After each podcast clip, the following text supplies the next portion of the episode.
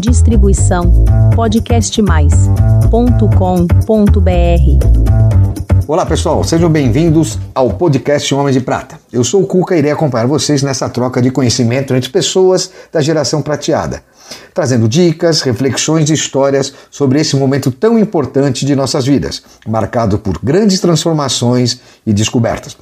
Acompanhe agora mais um episódio do nosso programa. E não se esqueçam de seguir a gente no nosso canal do YouTube e nas redes sociais, Instagram, LinkedIn e Facebook. Homens de Prata, uma geração de valor.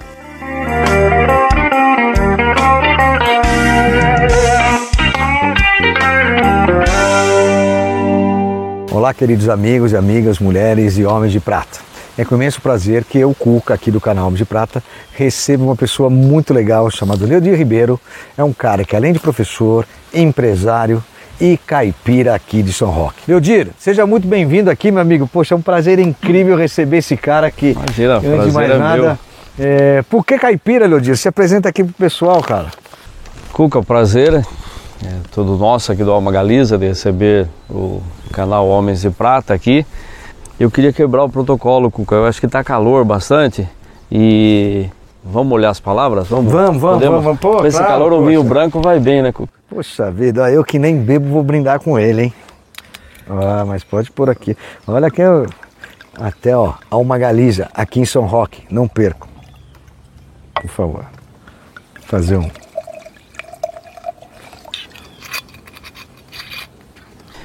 Esse é um vinho branco da uva Lorena, uma uva brasileira desenvolvida pela Embrapa, né?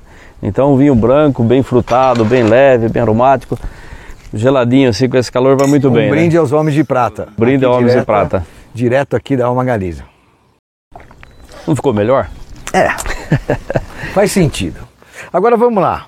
Me conta um pouquinho, eh, eu queria saber de você, como é que é essa história de ser um caipira? Como é que é você ter orgulho de ser um caipira? Bom, Cuca, eh, eu nasci aqui no, em Ibiúna, no sertão de Ibiúna, né, numa área onde hoje atualmente é, é o Parque Estadual do Jurupará. E Meu bisavô foi para aquela região no final do começo do século XX, né, e que em 78 virou reserva e 92 transformou-se num parque. A minha família, principalmente meu pai, gostava muito das, das modas de viola, eh, meu irmão é violeiro, enfim, gente- essa cultura caipira eh, sempre esteve presente na minha família. né? Eh, hoje em dia até eh, Delicioso. virou Caipira é algo, delicioso. algo, né, algo fino ser caipira. Por quê? Porque caipira gosta das coisas boas, caipira muito ligado à natureza, que eu acho que é uma, uma coisa muito interessante, né?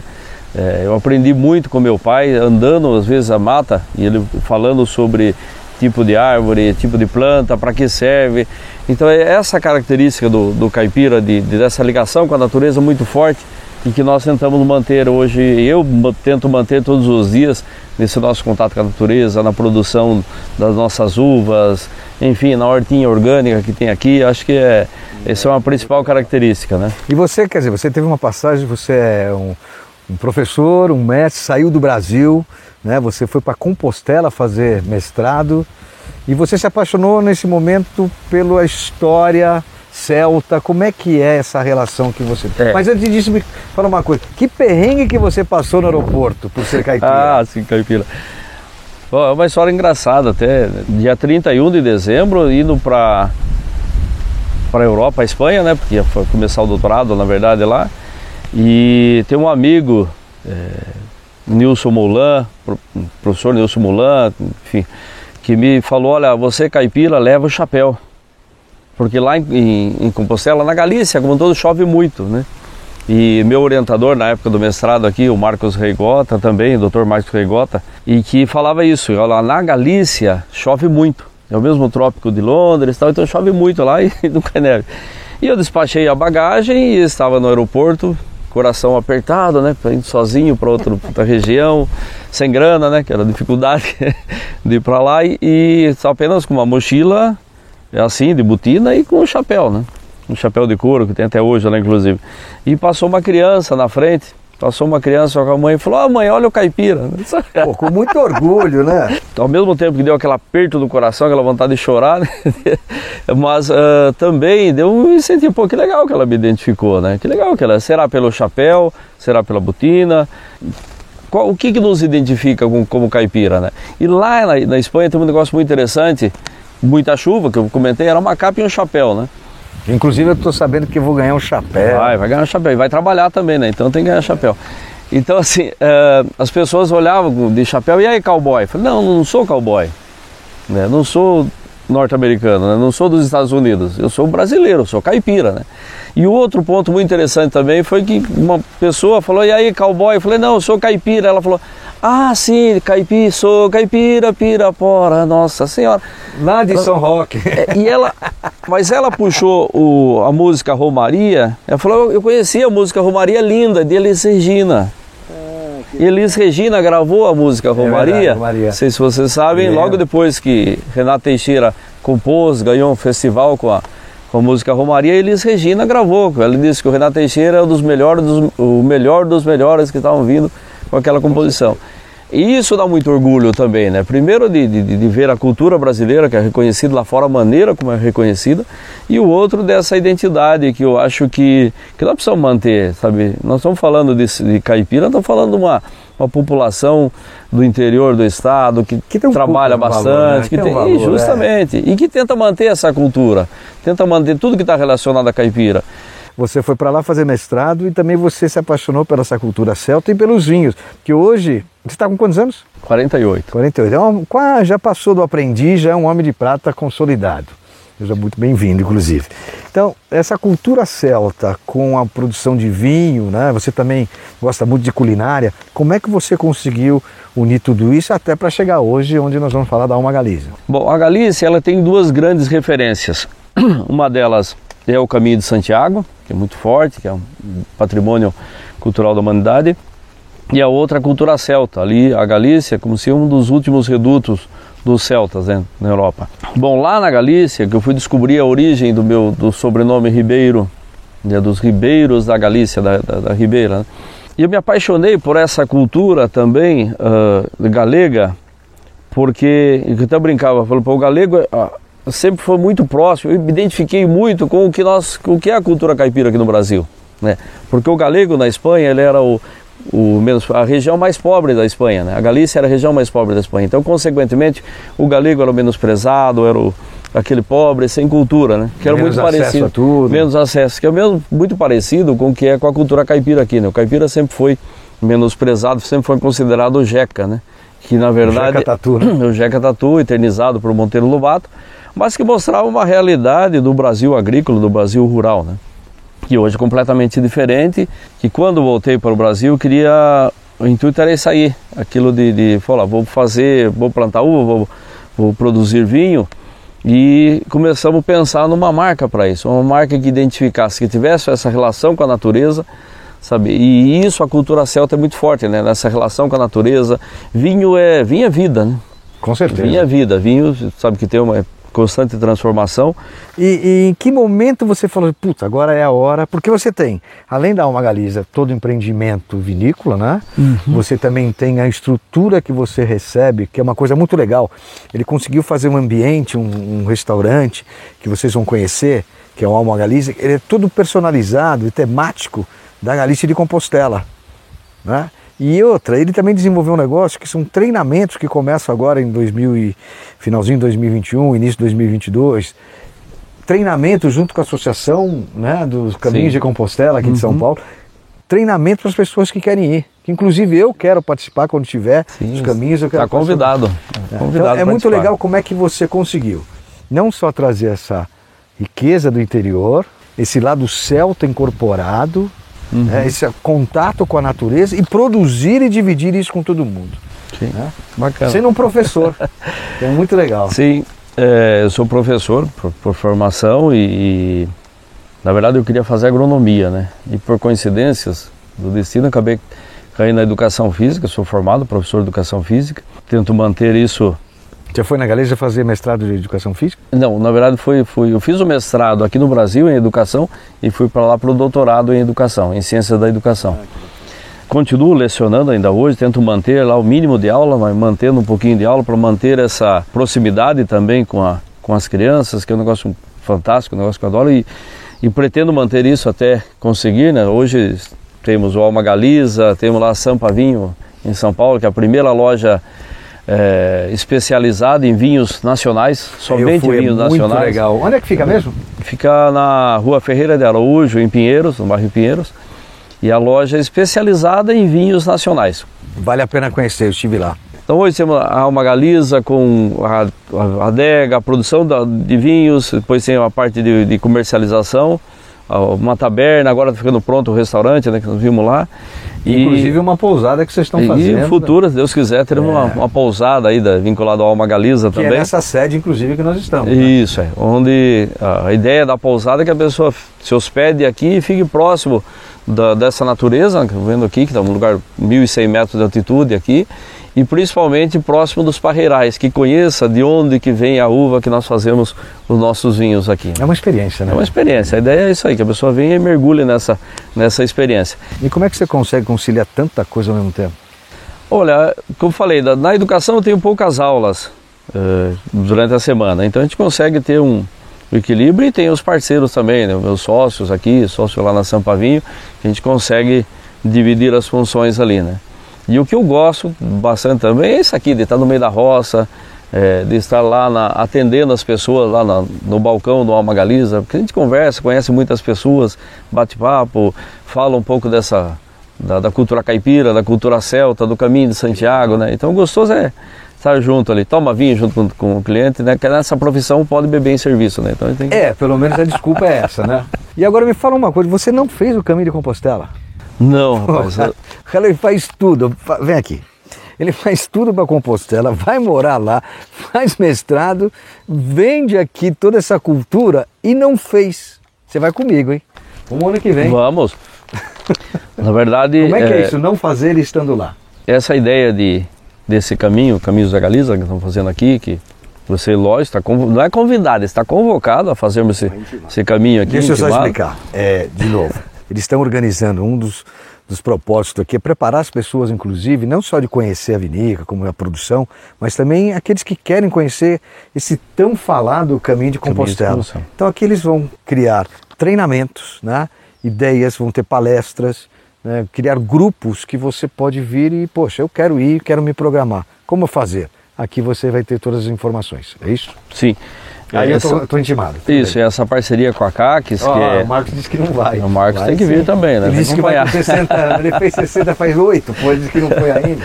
E nós, uh, eu estava preparando, me preparando para fazer o caminho, porque lá em Santiago eu até fiz algum, alguns trechos, né? mas eu quero fazer o caminho inteiro, eu quero fazer lá o caminho francês, os 800 e tantos quilômetros. 840 quilômetros, é isso aí. Fazer o caminho todo. É, e assim, tem um ditado lá na Galícia que se, se você quer fazer o caminho, prepara para fazer o para você ir lá e fazer esse caminho. Então eu acho que eu estou me preparando há algum tempo já disso aqui.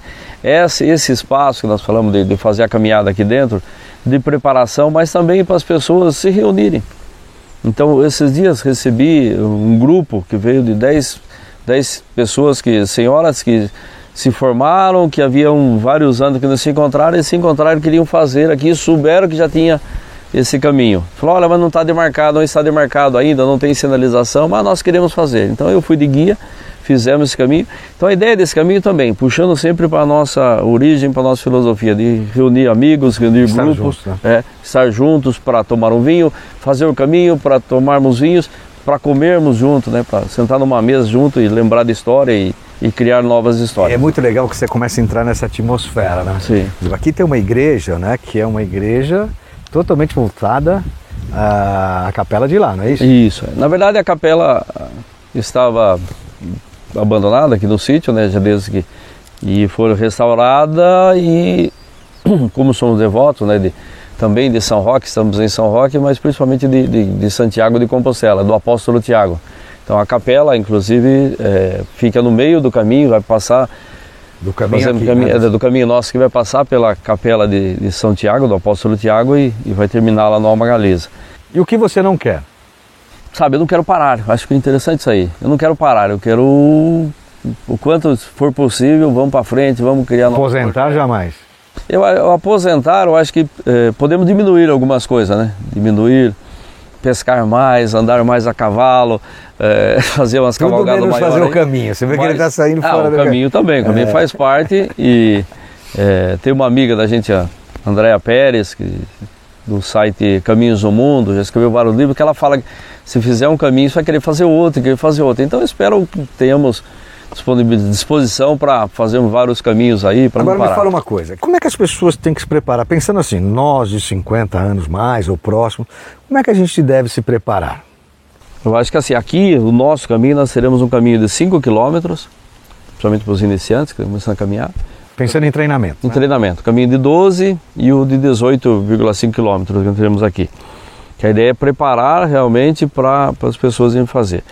O principal ponto que acho que precisamos fazer para quem quer fazer o caminho é se dispor a se preparar para isso. Acho que se preparar física, mentalmente. Eu vejo que qualquer um pode, qualquer pessoa pode fazer, desde que se prepara, desde que se condiciona para isso aí. Leodir, dá uma dica para gente. Vinhos brasileiros, quais as dicas que você tem para gente? Bom, existe, falando especificamente de São Roque, existe um preconceito em relação aos vinhos nacionais. Então a dica para o homem de prata, vamos valorizar os produtos nacionais. E se você gosta de uma uva específica, pode procurar que vai encontrar excelentes vinhos com essa uva. Nós aqui estamos trazendo algumas novidades, que é as uvas espanholas, o Tempranilho, Albarinho, a Garnacha, além das tradicionais, como a Chardonnay, como é, Cabernet Franc, Sauvignon Blanc, que nós estamos produzindo aqui em São Roque. Então, São Roque ficou conhecido como a terra dos vinhos de mesa, dos vinhos, uh, um vinho colonial, mas esse vinho na verdade era o que era pedido. conversando com um dos mais, um senhor comentando que ele falava, nós fazíamos vinhos para vender para os patrícios, que eram da capital e da Baixada Santista que vinham comprar os vinhos de São Roque. Porém hoje nós já temos vinhos premiados internacionalmente, premiados vários prêmios aí fora do país, inclusive, e isso falando de São Roque. Depois nós ampliamos para São Paulo. São Paulo também. Nova, para o estado de São Paulo, novas vinícolas produzindo produtos de excelente qualidade. E isso mesmo vale para o Brasil. Até pouco tempo atrás, quando falávamos de vinho no Brasil, só lembrávamos do Rio Grande do Sul. Uh, mas outras regiões, como Minas, o, o Nordeste, o Vale de São Francisco, produzindo belíssimos vinhos.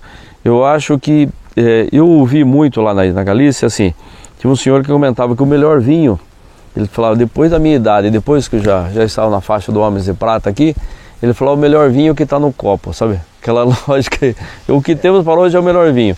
Uh, eu acho que o melhor vinho é aquele que a gente gosta. Ainda não cheguei nesse ponto do que está no copo. O melhor vinho é aquele que a gente gosta. É, eu gosto do que está no copo. Já tá então já está certo. e assim, uh, a dica que eu deixo, é, principalmente, procurem, se gosta de um determinado uva, né? Por exemplo, hoje nós vamos conhecer depois lá, né? Um pouco da, da Chardonnay nossa aqui, que é colheita em breve já, nas próximas semanas faremos a primeira colheita para principalmente para espumante, para base de espumante. Nós estamos em dezembro de 2020, só para vocês saberem a época que acontece. Sim, é, que vai ser a colheita da, da, da uva branca nossa para espumante para vinho branco, para vinho tranquilo branco. Colhemos aqui e levamos para um outro local para fazer a vinificação mas com supervisão do nosso enólogo, com acompanhamento do, do, Instituto Federal de Ciência e Tecnologia, do curso de Enologia aqui de São Roque. É muito importante ressaltar isso aí. Leodir, me fala uma coisa. Como é que é agora? Parabéns primeiro, você foi eleito né, o novo presidente da Associação do Roteiro dos Vinhos aqui de São Roque. Como é que é isso? O que vocês estão preparando para esse momento? Porque eu sei que vocês têm hoje uma cara muito mais de vinhos, não só dos vinhos, mas sim dos roteiros gastronômicos. Como é que é essa sua missão aqui no, com esse roteiro do vinho? Bom, o roteiro do vinho foi criado há já mais de 20 anos que foi, foi criado o roteiro do vinho. Estruturada, começou lá com sete empreendimentos, hoje nós somos em 44 empresas, entre vinícolas, restaurantes, hotéis, pousadas, né, nesse roteiro. Principal, hoje o roteiro do vinho recebe em torno de um milhão e meio de visitantes por ano. Bastante gente que recebemos aqui. Por outro lado, uh, o foco principal das vinícolas hoje é assim produzir um vinho, umas uvas de qualidade e um vinho de qualidade. E isso está refletindo nas outras, nos outros empreendimentos. É, já temos excelentes pratos, excelentes restaurantes, excelentes hotéis aqui no município, mas é, a ideia é isso aí, que possamos preocupar com a qualidade e o que não podemos trabalhar em cima disso, né? Eudir, muito legal, falamos da Algalisa, de Compostela, mas e o seu núcleo familiar? Como é que a sua família te acompanha? Hoje você é casado, tem uma filha. Isso. E fala um pouquinho desse ambiente familiar com tudo isso que você faz. É, Cuca, eu acho que muito importante para a gente poder fazer todas essas coisas é ter o apoio da família, ter a participação da família. É, eu, minha esposa tá, está sempre junto, minha sogra, que é a minha segunda mãe, está sempre junto conosco, ela está bem incentivando. Minha esposa, inclusive amanhã, ela está convocada para trabalhar conosco aqui também, já está junto. É, e minha filha, uma bênção que Deus nos mandou, né, nos enviou, e ela hoje ela é, está no segundo ano do curso de arquitetura e já está rascunhando os projetos para nós. Né? Vamos conhecer lá embaixo a queijaria, já todo um projeto feito por ela. Já, Inclusive a né, pousada, você falou que é ela junto com a equipe dela. É, né, de... Pousada, ela juntou com as amigas lá do curso de faculdade, já está desenhando os projetos para nós, propondo dentro da, da, ideia. Eu acho que isso é muito importante. É... Todos moram aqui em São Roque? Todos aqui em São Roque. A filha, inclusive, adora pescar, então está sempre companheira. Tá, tá certo. Caipira, caipira. caipira também. é, e fica um convite para para todos os homens de prata vir conhecer aqui o Alma Galiza. Não faz isso que você vai ver que vai aparecer aqui. Não, estão todos convidados. Nós vamos organizar um evento aqui para os nossos queridos amigos Homens de Prata e a gente informa tudo. Pessoal, espero que vocês tenham gostado. Foi muito legal receber o Leodir aqui no, no nosso Homem de Prata. Forte abraço, Homem de Prata, uma geração de valor. Vai bem.